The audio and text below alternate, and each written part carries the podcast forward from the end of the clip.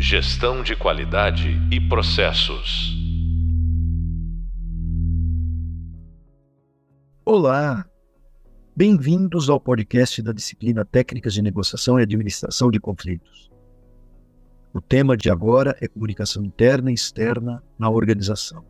O case Tilenol. Sou o professor José Roberto Barsotti Baldim e no podcast de hoje iremos abranger várias técnicas para sanar conflitos e tornar a negociação valorosa para todos os envolvidos. Nós estamos é, trabalhando insistentemente e repetidamente na questão do conflito. Vejam que o conflito, que o problema e que a solução do problema ela é uma estratégia de negociação.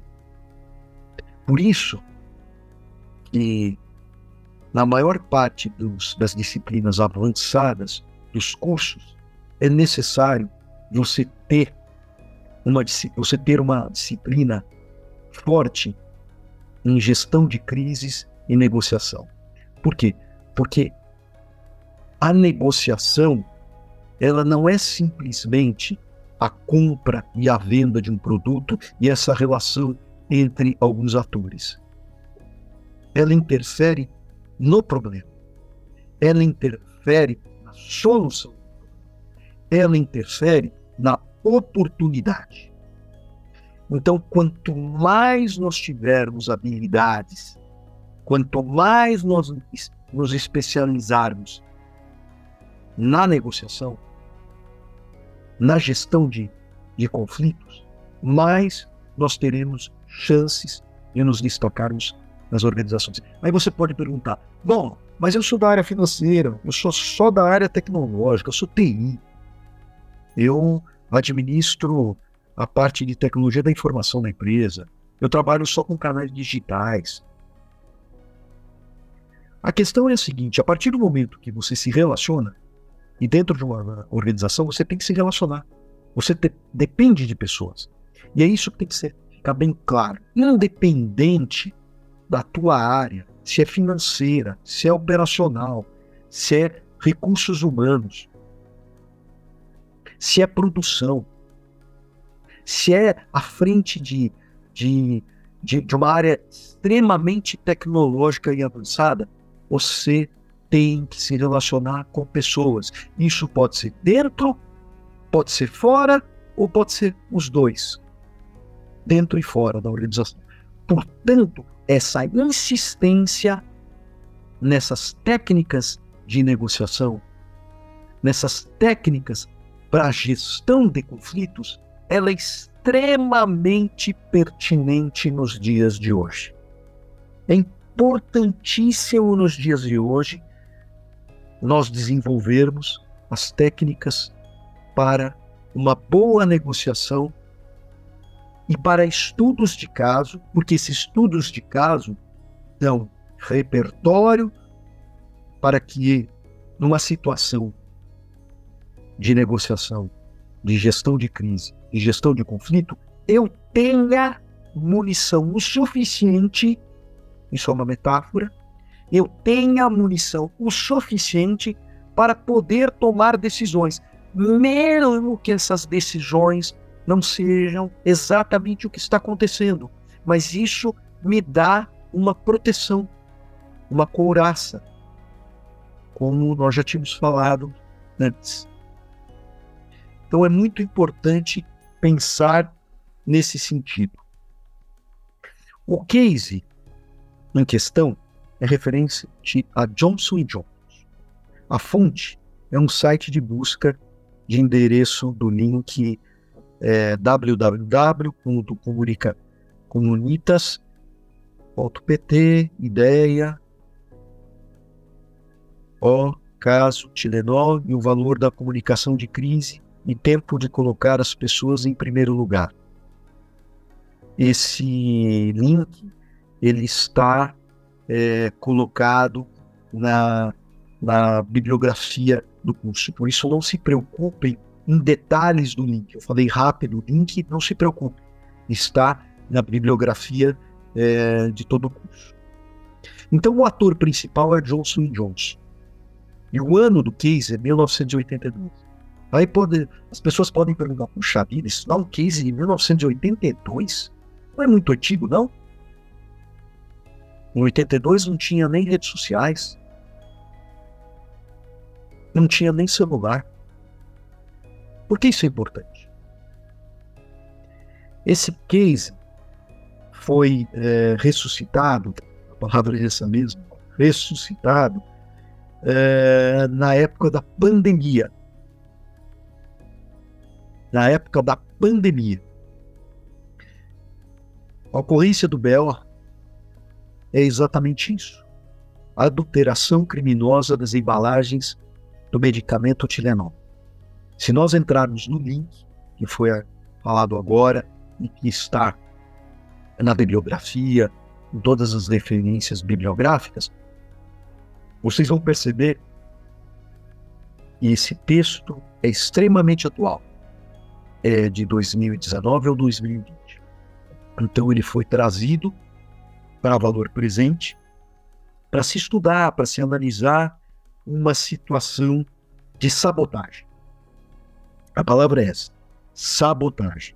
Ocorreu uma sabotagem dentro de uma das grandes empresas farmacêuticas. É óbvio que em 1982 a Johnson Johnson não estava no nível de gestão de crise que ela está hoje, até porque no case fala que ela não tinha um plano de gestão de crise e de riscos, ela não tinha, mas que uh, esse estudo ele pode nos ajudar a uma avaliação de situações por área. Situações por área. Como resolver um problema de crise, de sabotagem, e isso ficou bem claro no case, houve uma sabotagem, e essa sabotagem, como resolver com todas as áreas da empresa. Então é muito importante pensar um pouco nessa linha, né? uma sabotagem, como resolver essa sabotagem, esse problema que afetou um dos produtos de maior venda da Johnson Johnson na época e ainda hoje em dia. Como resolver essa situação baseado em ações, em táticas por áreas. Eu acho que é essa que é a proposta essencial uh, desse discurso, dessa avaliação. O que ocorreu? Foi encontrado cianeto de potássio nas cápsulas de Tilenol em um supermercado em Chicago. Quantos óbitos? Sete oficialmente. Então, de novo, repito: morte. Quando ocorre morte, é mais grave ainda. Mais grave ainda. Mercadologicamente, qual o papel desse produto para a companhia? Naquela época, correspondia a 19% dos lucros, segundo a fonte citada acima. Líder absoluta de marcas de analgésicos, 70, perdão, 37% de share. Então, líder absoluta das marcas de analgésicos, 37% de share. O que, que é o share? É o quanto ela tem de participação. Quanto ela tem de participação relacionada a analgésicos. É forte, é expressivo, provavelmente tem uma expressão de faturamento considerável. A circunstância ocorreu em 82, 1982, mas o artigo é de 2020. Eu estava pensando que era entre 2019 e 2020, mas depois eu olhei um pouco mais e percebi que era 2020 reavaliando situações de caos. É aquilo que a gente falou, situação de caos. É um caos e esse caos precisa ser consertado. Morreram pessoas. É culpa da empresa? Não, porque é sabotagem. É diferente da situação da cervejaria, que foi imperícia, que se constatou imperícia, se constatou falta de, de ações operacionais, de prevenção. Não, sabotagem. É, esse produto estava no mercado, estava na prateleira e fizeram uma sabotagem. Então é uma situação muito complicada que algumas empresas em algum momento podem pensar em se esquivar, mas que de qualquer maneira é responsabilidade delas, independente de quem fez. Isso é uma coisa muito importante. Independente de quem fez. Nesse momento, a questão não é saber quem fez, mas é dar suporte para todos os problemas gerados por essa sabotagem. É, é, é, essa a questão. E às vezes é difícil a empresa entender isso. No caso da Johnson Johnson, não. Ela foi muito assertiva. A gente vai perceber que ela foi rápida. Né? Apesar de naquela época não ter é, redes sociais, ela agiu, ela agiu com, com, com habilidade, com muita maestria.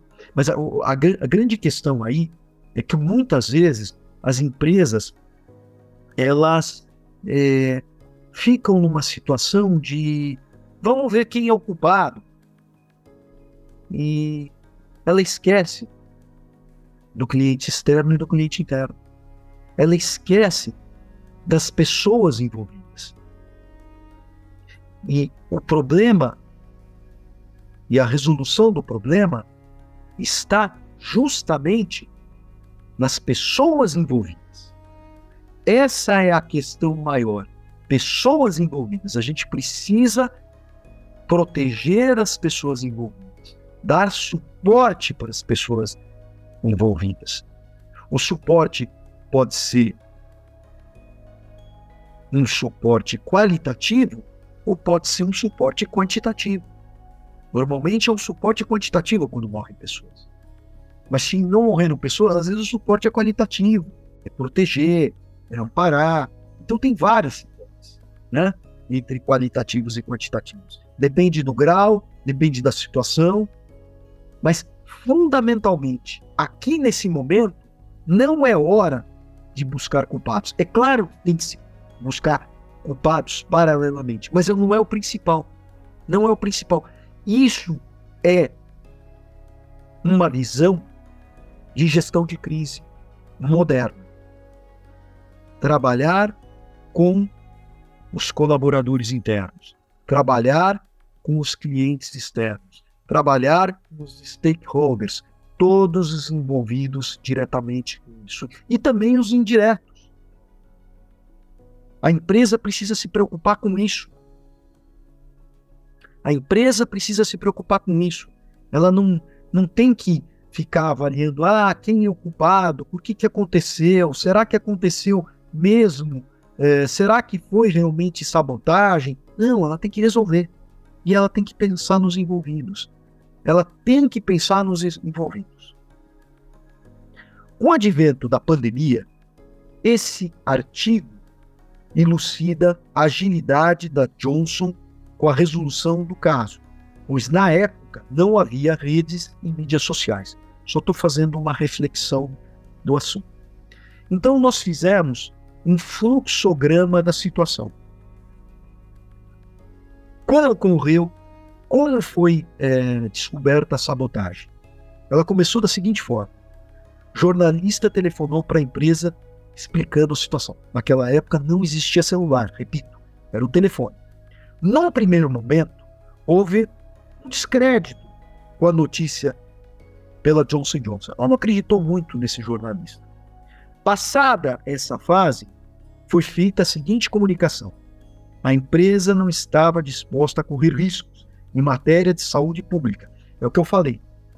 Fez uma mensagem pequena, mas assertiva, dizendo: olha, nós vamos nos responsabilizar pela situação. Ela não está disposta a correr riscos em matéria de saúde, porque ela pensa nos seus colaboradores, nos seus clientes e todo o, o ecossistema dela, que envolve ela. Isso que é muito interessante. Providências operacionais. Separar ações por áreas. E aqui que está uh, a avaliação do case. E não é uma avaliação que está no, no link.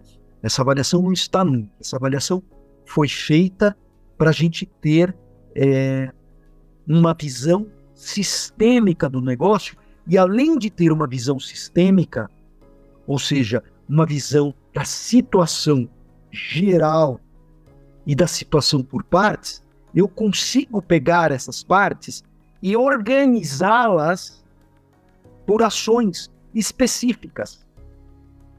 Por ações específicas. Por isso, uh, a nomenclatura providências operacionais.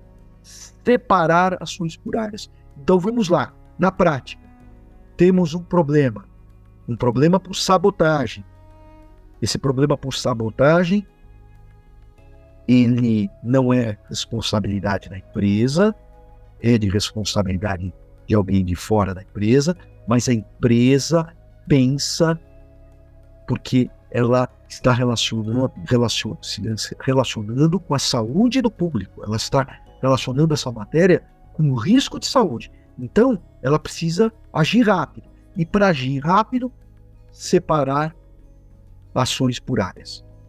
Lição aprendida deve haver um manual de gestão de crises. Naquela época, o grupo não tinha. A Johnson Johnson, em 1982, não tinha um manual de gestão de crises.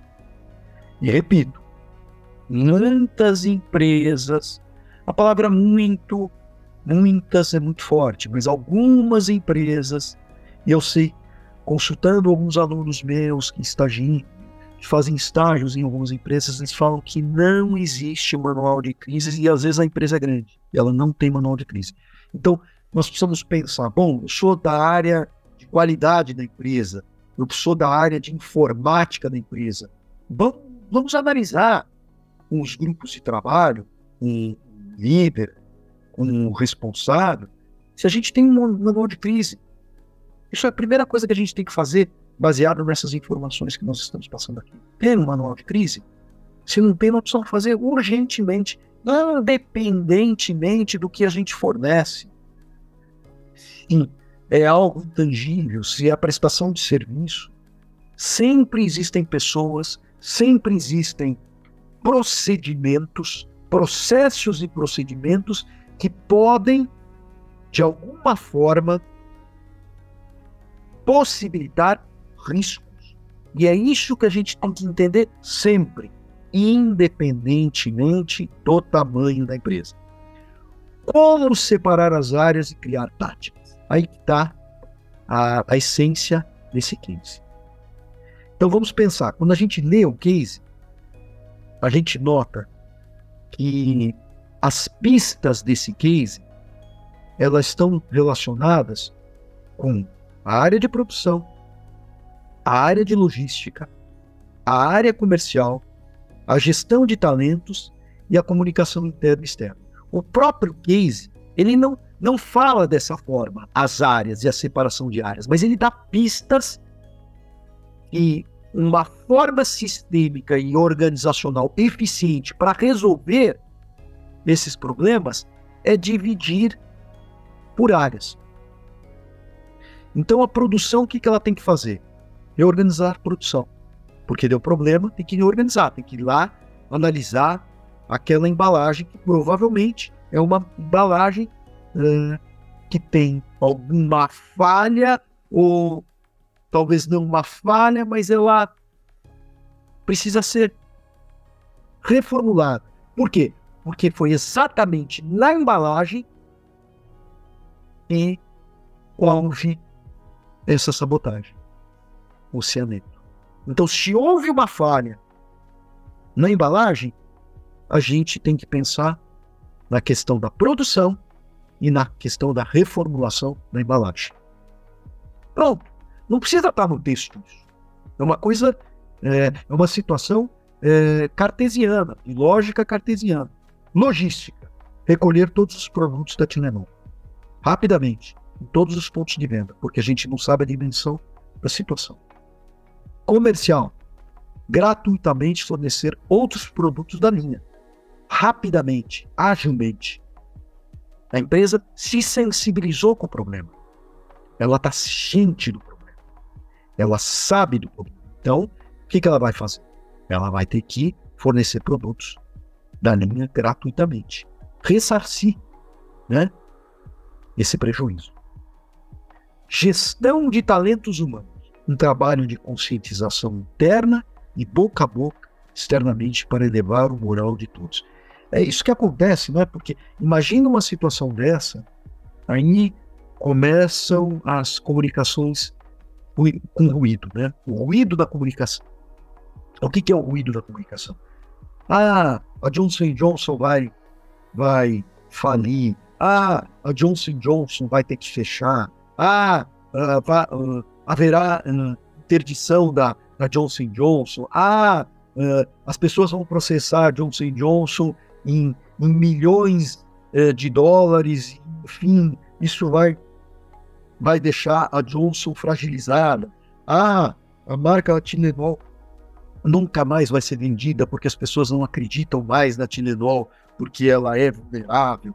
Então, são várias perguntas e várias situações que seus colaboradores internos e seus clientes externos, eles começam a pensar. E como a gente tem que fortalecer esse boca a boca? Começa por dentro da empresa. Porque dentro da empresa, as pessoas estando motivadas para defender a empresa, você já cria um gigante desse um bloqueio de informações ruidosas, ruídos na comunicação. Ruídos na comunicação. Esses ruídos, com a própria, o próprio conscientizado que ele deve proteger a empresa e instruído informações que ele deve passar para as pessoas de fora da empresa, porque isso também é importante. Né? A área de relações públicas, a área de marketing, né? essas áreas elas têm que trabalhar em conjunto para formar um, um speech de defesa que ele tem que ser único na empresa. Ele tem que ser único na empresa, principalmente para a conversa do dia a dia, a conversinha cotidiana, o vizinho, aquele cara que é, tá na padaria, o outro, porque aquilo espalha, né? Isso se espalha. Então, é muito importante uma, uma comunicação preparada, simples, mas que tenha unidade, ou seja, que todos tenham essa direção, para não dar ruído. Isso é fundamental e tem que ser trabalhado em todas as áreas da empresa, independente da comunicação oficial. Essa não é a comunicação oficial. Essa é, esse é o discurso do dia a dia, de mês a mês, porque você não sabe quanto tempo vai durar essa crise. Então, esse discurso tem que ser muito preparado para elevar o moral de todos, para todos saírem em defesa da empresa, para todos é, terem esse senso de unidade. Isso une muito a empresa. E é impressionante como essa empresa ficou mais fortalecida com essa situação e como ela até cresceu bem nas vendas, muito nas vendas a partir disso. Se a gente vê o caso, a gente percebe isso. E a comunicação interna e externa.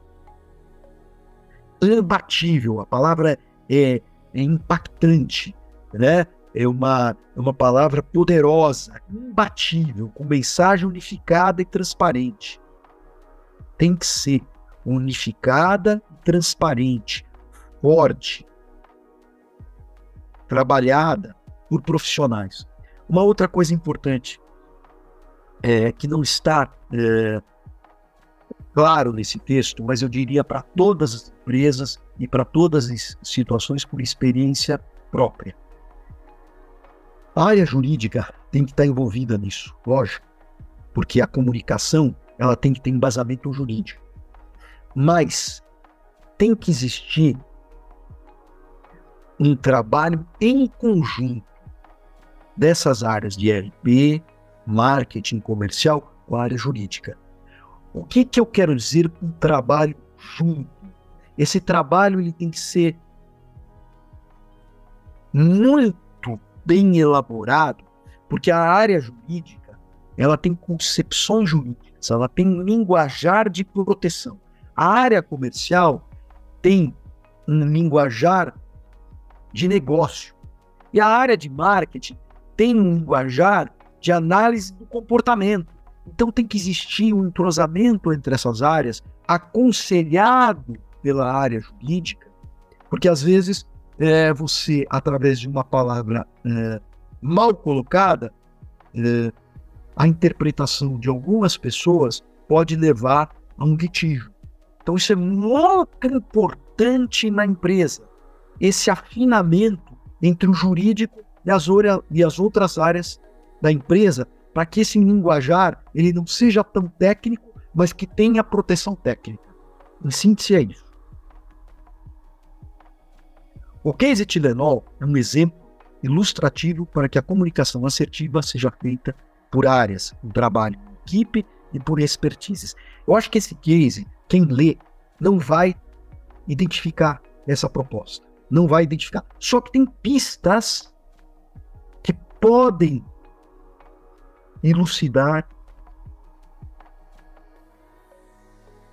os estudantes, os participantes desse podcast, para que reflitam formas de atuação numa situação de crise. Eu acho que isso é uma receita prática para pensar numa situação de gestão de crise e gestão de risco. Outros cases que serão analisados nesse podcast, e eu vou falar assim de uma forma rápida, mas para aquilo que eu chamo de repertório, né? Situações que ocorreram e que não foram bem sucedidas e que podem nos ajudar nas nossas situações. Porque as, as situações é, de pessoas que assistem o podcast e profissionais que assistem o podcast são diversas. Pessoas que estão numa área, que estão numa outra, que estão na área de qualidade, que estão na área financeira, que estão na área de produção, que estão na área de comercial, que estão na área de vendas, que estão na área de TI, enfim, né, que controlam é, situações da empresa, na área de comunicação. É, é, é importante esse repertório de cases para análise do problema e justamente pensar em situações da sua própria empresa. É, é, é essa a função é, primordial desses, desses, é, dessas historinhas que ocorreram de fato. Parque de diversão no interior de São Paulo um brinquedo onde uma das cadeiras não estava funcionando, ou seja, em funcionamento. Mas não havia sinalização para que não fosse usada. Então ela não estava em funcionamento, ela, ela estava quebrada, portanto, é, podia correr risco é, uma pessoa um usuário dessa cadeira, usando essa cadeira no parque de diversão, mas não tinha sinalização nenhuma. O usuário despencou do elevador com 69 metros de altura. Foi fatal. E aí, a situação de, parque, que todos nós conhecemos, é, houve uma série de comunicações erradas, de ruídos de comunicação, e não queria assumir a culpa, enfim, uma série de de situações mal administradas, né? E, mas antes de tudo, né? Antes de tudo isso, né? É a falta de prevenção. Aquilo que nós falamos no começo, né? Prevenção. Fazer quando você lida com um parque de diversões onde você é, você tem milhares de pessoas que usam aqueles equipamentos, você tem que fazer uma vistoria constante, constante muito constante, principalmente porque você está lidando com alguns brinquedos que são mais perigosos, né? Brinquedos que precisam de uma alta precisão em manutenção. Falta de simulação de crise, né? Aquilo que nós já falamos, né? Avaliar situações que poderiam ocorrer e como resolver essas situações baseada numa simulação, né?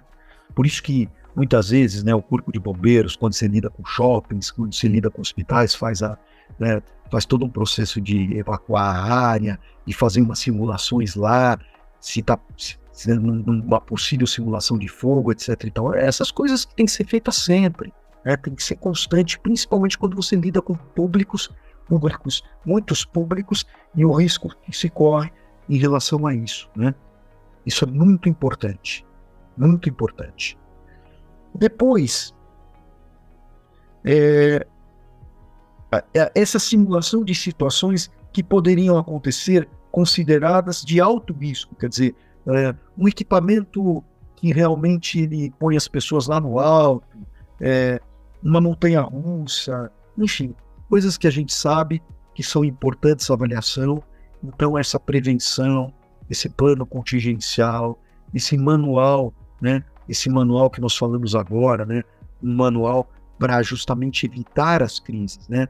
Um manual de crise que, que muitas vezes a empresa é enorme e ela não tem. Não precisa reavaliar isso, pensar isso. Uma outra situação, uma indústria automobilística. Isso está datado em 2009. Problemas com pedais de um determinado modelo, isso ocorreu nos Estados Unidos. Os motoristas alegavam que os carros não freavam e o pedal do acelerador ficava preso. Um acidente com uma SUV, quando quatro pessoas morreram depois que ligaram para a polícia pedindo ajuda. Essas pessoas pediram ajuda dentro do carro, pois não conseguiam frear o carro. Então, essa situação é interessante porque já havia queixas sobre esse problema de, de, de freio, né, frear os carros. Não houve recall, a importância do recall. E aí, quando aconteceu essa situação, aí a empresa acordou e tomou a posição. A gente pode pensar assim, bom, mas foi em 2009, hoje em dia não ocorre. Não, ocorre, ocorre sim. Ocorre sim. Muitas vezes se faz o recall, muitas vezes não. É, é, é, a empresa automobilística ela chama a pessoa, mas a pessoa não vai. Né? Por exemplo, um recall de, de airbag, a pessoa não vai e fica por isso mesmo. Ela faz só, simplesmente só uma ligação, a pessoa não, não foi, então deixa para lá. Não, tem que, tem que seguir, tem que ligar, tem que usar as redes sociais, tem que chamar, tem que pedir, né? tem que documentar essa, essa força da empresa em querer resolver o problema. Isso é muito importante. E com as redes sociais, então, é fundamental isso. Acidente de navio na Itália. Esse acidente ficou muito famoso em 2012, quando o próprio líder foge né, dessa situação, ele abandona, e a tripulação, e ela também é, abandona é, o navio. Né? O navio bate no litoral italiano, próximo à ilha de Giglio. Né? Houve falha do comandante e a tripulação, ao navegar próximo da costa, é, sofre esse, essa batida, onde ocorre essa catástrofe, que morrem pessoas, e é uma série de problemas, e principalmente essa questão, né? nós estamos lidando com um navio, estamos lidando com turismo, estamos lidando com muitas pessoas, estamos lidando com um, um, grupo forte, né? uma companhia de navegação forte, mas é, essa pessoa que é o responsável, o líder direto, o comandante, ele pensa em se salvar e, e a tripulação também vai na onda dele, né? Então, é o exemplo dele perante a tripulação e as pessoas acabam, né, é, se acidentando, morrendo, etc. e tal. Então, a falta de preparo numa organização grande, isso em 2012. É lógico que agora, 2020, 2023, as empresas elas estão é, tomando mais cuidado com essa situação. A gente percebe que existe mais cuidado internacional. Mas aqui no Brasil, a gente sente que em alguns casos, em alguns casos, existe um amadorismo das empresas. Né? É, eu tenho conversado com muitos alunos, com muitos profissionais, e quando a gente pergunta, você tem um manual de crise? A pessoa fala, não sei. Se ela já fala, não sei, se ela é estagiária, se ela é gerente, se ela é diretor, é lógico, o estagiário é mais difícil saber, mas o gerente, o diretor, pessoas que, que gerenciam a empresa não sabem se tem um manual de crise, pelo menos já se percebe que não, não existe uma preocupação em relação a uma situação de crise. Porque se existisse, principalmente os gestores deveriam responder: não, nós temos um manual de crise, sim. Já responde: não, nós temos um manual de crise, sim, temos sim. Então, é, é, essa questão de só você perguntar e a pessoa não saber já é um descaso com a situação. É isso que a gente tem que analisar. Crise em um hospital de Boston. Esse case é interessante porque próximo a esse hospital, um hospital que é, case do, da fonte que foi que foi analisada a situação, ela deixa claro que era um hospital organizado, que era um hospital que cuidava da comunicação é, interna e externa, que tinha plano contingencial, etc. Mas a grande questão aí é que eles não tinham é, um plano de crise para uma dimensão é, que poderia se tornar desproporcional. Ele não tinha isso. Então, uh, o caso e o caso real, uh, eles se perderam com a dimensão da situação. Descarrilhamento de um trem próximo ao hospital. Falta de plano de crise para atender os pacientes acidentados. Falta de um porta-voz para administrar a imprensa. As pessoas uh, mostram a imprensa circulando pelos corredores do hospital, com pessoas é, acidentadas, enfim, uma situação muito grave, mas que não havia um cuidado e um tratamento com essa situação nos corredores do hospital e se perderam completamente. Tinham um plano contingencial, mas nunca imaginaram um acidente de dimensões muito maiores. Então, é fundamental nós entendermos é, é, que a gestão de crise ela tem que ser tratada é, numa área específica da empresa. Eu acho que isso é, é, é, é extremamente relevante nessa última mensagem. Né? A gestão de crise e riscos deve ser tratada numa área independente da empresa, né? uma área com autonomia. É claro, né, existe um CEO, existe o um responsável geral da empresa, ele pode estar é, conectado com essa área, mas essa área tem que ser uma área é, de especialistas. Você tem que ter, além de uma área que trata de crise, tem que ter locais específicos para o tratamento de crise. Não é só ter um manual de crise, mas é ter áreas, áreas, locais, né? Locais, né?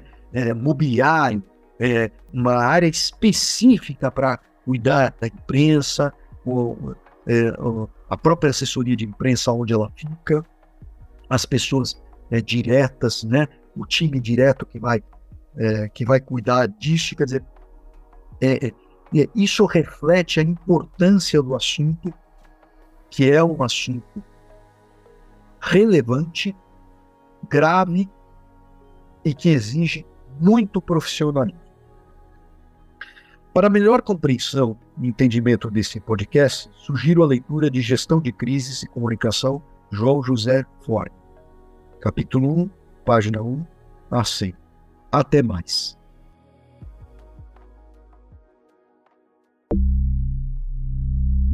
Gestão de qualidade e processos.